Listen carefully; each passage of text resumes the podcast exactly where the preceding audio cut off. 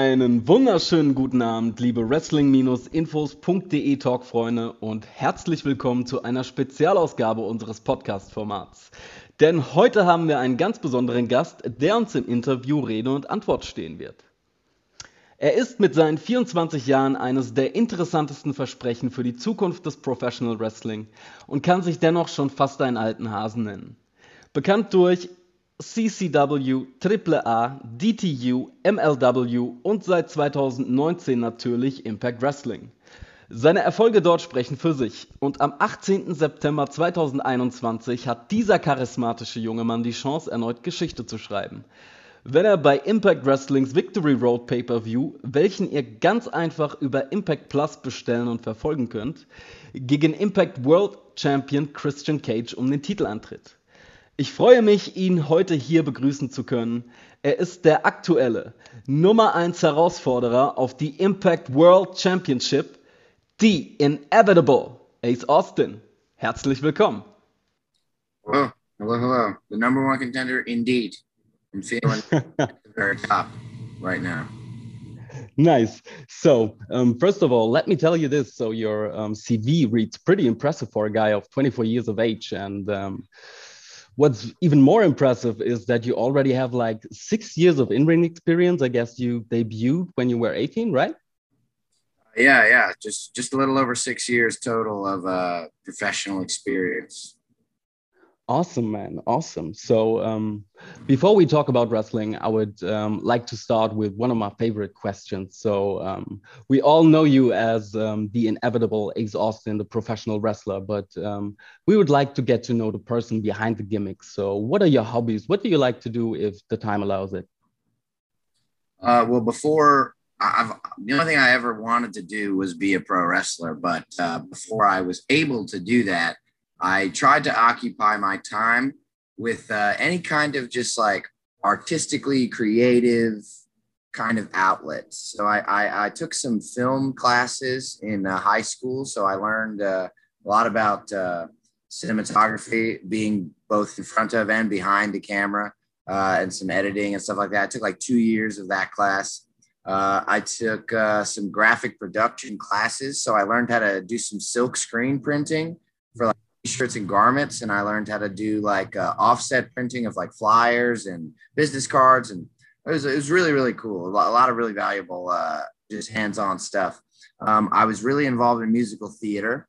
If it wasn't for pro wrestling uh, musical theater is probably what i would be doing right now. I just like enjoyed it so much and uh, i wish i still had time to be involved in theater and uh, and i hope someday I, I mean I know someday I will be eventually in some way, but um, yeah, uh, uh, really love musical theater. I, I, practiced parkour. That was a really big thing for me when I was young, when I was a young teenager.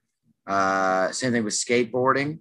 I skateboarded pretty much nonstop for like seven years with uh, a small group of kids where I grew up. Uh, and it was like the only thing we ever did just like morning. Even when it was dark outside, we'd sit. We uh we built a half pipe in my friend's backyard, and we had these big floodlights. So after the sun went down, we could skate on the ramp out back with the lights. So it was just awesome. that sounds amazing. So I can really relate to most of it, but I'm horrible on a skateboard. So I was that guy that was just hanging out with the others on the skate park, right? but so um of course, I want to talk about wrestling. So the the year 2021 till now can be described as pretty crazy for professional wrestling, especially with um, the latest um, alliances made between Impact Wrestling, between NWA, um, New Japan, AAA, um, AEW. So um, what a time to be alive for a wrestling fan, right? Um, what are your thoughts on these recent developments? Yeah, no, exactly as you said. You know, what a time for a wrestling fan, but also on the flip side, like what a time for for for pro wrestlers. You know, too. This is this is an unprecedented time of like opportunity. You know, like everybody is uh almost getting a look from somebody at some point it's almost hard not to be seen by somebody. So I think it's really important for it's an important lesson I think that that like all wrestlers need to learn at some point, especially like on an independent level, is like, are you ready or not? And the only way that you're going to know that is if you're getting looked at. And like, you know, now more than ever, people are getting the opportunity to get looked at. So it's like, you know, are you ready or are you not ready? And what do you need to work on? And I think that's so vital. I mean, you, you need that advice if you're going to grow at all as a, as a young performer. I mean, I spent all of my time that I possibly could surrounded by people that knew more than I did because that's you know I was taught that that's how you that's how you get better. You surround yourself with people that are better than you. So that's what I that's what I did for for all for all of these six years and and, and like and uh, and that was so important for my growth. So I, I think that that's awesome for everybody. Um, and uh, and it's really it's my goals changed so much from when I started wrestling. So I think that now, like, this is another thing too. You don't have to uh, kind of stay on one track. There's just so many possibilities now. You know, it, it, you don't have to be married to one idea uh, or one goal for your career. There's there's so much more to do. So so for me personally, that that's been great. This idea that I can do all of the things that I've wanted to do. I don't have to pick just a few. So I, I, I get the idea what you're saying, and um, through your career, you you went to several um, promotions and you won championships pretty soon. Um, but all started, I guess, at um, at the training center of the legendary Wild Samoans, uh, Afa and Sika. So, um, what do you think about the time in their training center? And um, yeah, how was um, it to to be trained by uh, two of uh, the business greats? Yeah, I'll always say that uh, training at the Wild Samoans was the perfect foundation for for my career. I mean, I don't think I could have possibly been given a better baseline to jump off of uh, than I than I did there. Uh, I actually trained with uh, Samu. Uh, he was my trainer. He runs the one in Pennsylvania. Afa runs the one down in Florida. Um, so I got to do a few seminars with Afa, but uh, Samu was primarily my trainer uh, for the first couple of years. Um, and uh, and yeah, it, it, I don't like their obviously the Samoan legacy is is withstanding in the pro wrestling you know world. Um, and it's been so important for my whole career. Even after i left my connection with the samoans uh, has been like a, a really hard driving point for everything. Everybody that i meet for the first time you know inside of the wrestling business uh, when they find out that I was trained by the Samoans, it's automatically like a positive light on me because uh, because it's such a it's such a good thing to be a part of. They know that I've that I was trained with respect for the business and respect for my peers, and like they know uh, uh, that I have the foundation that I have, um, and, and that connection is what really opened up the door for me to do just a lot of stuff go you know early on just because I was trained by them. All I had to say was like, yeah, my, my I was trained by the Wild Samoans, and it was like, oh, okay. So people paid more attention to me, I think, because of that, and so it was really a good choice for a, for a training school. I I think so too. So after um, yeah, seeing seeing all of your careers, so um, and then you went um, 2019. You went to Impact and um, down the line, I get you. I guess you had a hell of a ride, man. So uh, winning championships, contenderships, uh, tournaments like the X Cup, um, which I have all seen on uh, Impact Plus and um, some highlight reels on YouTube. Um, so, what was um, the point? Um, when when did you know that Impact would be the right place for you to sign? So, what did you think when they reached out to you? 2018 was a really big, big year for me. Um, that was kind of my breakout year, I guess, is what you would call it. Um, prior to that, I was just working really hard on the indies and I, and I was doing my thing and, and people were noticing.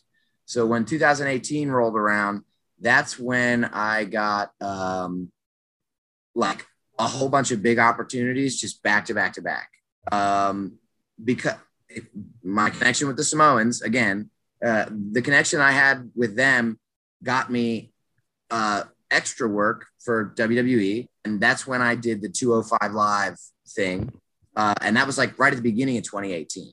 And I had already been going to impact shows pretty regularly with Sami Callihan, who was my mentor at the time in, in 2018. Uh, so anytime he had to drive to an impact show, I would get in the car with him and I would make sure I was there if an opportunity was available. Um, so I, I got, I did this WWE thing at the beginning of the year. And then right after that, MLW started using me uh, on their program. So it was just like bang, just like all in the span of a couple of months. And then Impact finally, you know, gave us uh, an opportunity to to to do a, a match, um, and and it went great. And and I think that uh, just all of the success that I was having in 2018, and just I was really proving my worth as somebody to invest in for the future. Uh, so Impact was the one that not only made me like just the best, just just just like the best offer overall, but they were the ones that had the best environment, in my opinion, to start with. Especially, I think that um, spending time in all three of those places and uh, seeing how differently uh, places can be having so many friends that are a part of Impact, but also seeing how supportive everyone was overall, especially like how uh, how easy it is to, to to talk to and get along with management because that's so important. Being able to communicate with your bosses is is like unbelievably important to your mental health in a job. True. Uh, true. So, uh, so, so seeing all of that, Impact was definitely the obvious choice to kind of uh, start, you know, watering the seeds uh, uh, of of my career. Um, so, so yeah, so that that was the choice that I made in 2018, and um, and I haven't regretted it a day since. And um, nice, as as you said earlier, so um, working with the best, I I also wrote that down because I think it's it's like a red line through your career, um, and especially in Impact, you have the chance with uh, to work with such legends as now Christian Cage as the world champion, uh, Tommy Dreamer, um, experienced others like you named it, Sami Callihan, um, Eddie Edwards, and so on. Chris Sabin, I could could literally just um, talk about the whole roster. But um, yeah. who who who were the persons um, that had the most influence or um, impact on you? Uh, as far as the guys that I got to actually work with, uh, especially coming into Impact, uh, the first thing I did when I came into Impact was a, a little thing, a little program with Petey Williams. Um, and that was i mean such a great way to be introduced uh, working with a as you said a legend like that and then going from that to eddie edwards and uh, it, it, has it really has been ever since Petey. It's been just like top guys after top guys, just like just the absolute best that I could possibly be in the ring with and learn from. Uh, it has just been consistently that. And um, I think that's what really shapes. It's what really shapes a performer. It's what shapes a wrestler. Is being able to get in the ring with uh, with these legends, with these with these heroes uh, of yours, and being able to uh, like you got to. It's the make or break moment. You really have to show who you are. You can't let uh, you can't let the fact that you're in the ring with somebody that you might have watched as a kid. You can't let that, uh, you know, go to your mind, right? You. you can't let it cloud yeah. cloud you. You know what I'm saying? We all have to perform at, at our absolute best, especially if you want to be any better. And I think that that's like the most valuable lesson I learned is to not be shaken by the person standing across the ring from you. So that's why I think I'm really able to hold my confidence no matter who I step in there with. But it's definitely not lost on me that uh, my growth has everything to do with the, the people that I've that I've worked with. Oh, I I can totally understand that. This is um, man, it's it's awesome. So um, wh- when I got back to Impact Wrestling, um, you were obviously new to me, um, but you were also um, a person who stood out. So um, to all of those who, who haven't seen anything or just small bits of you, which three matches of your Impact career would you recommend to them to watch on um, like Impact Plus or if it's available on the YouTube channel of Impact?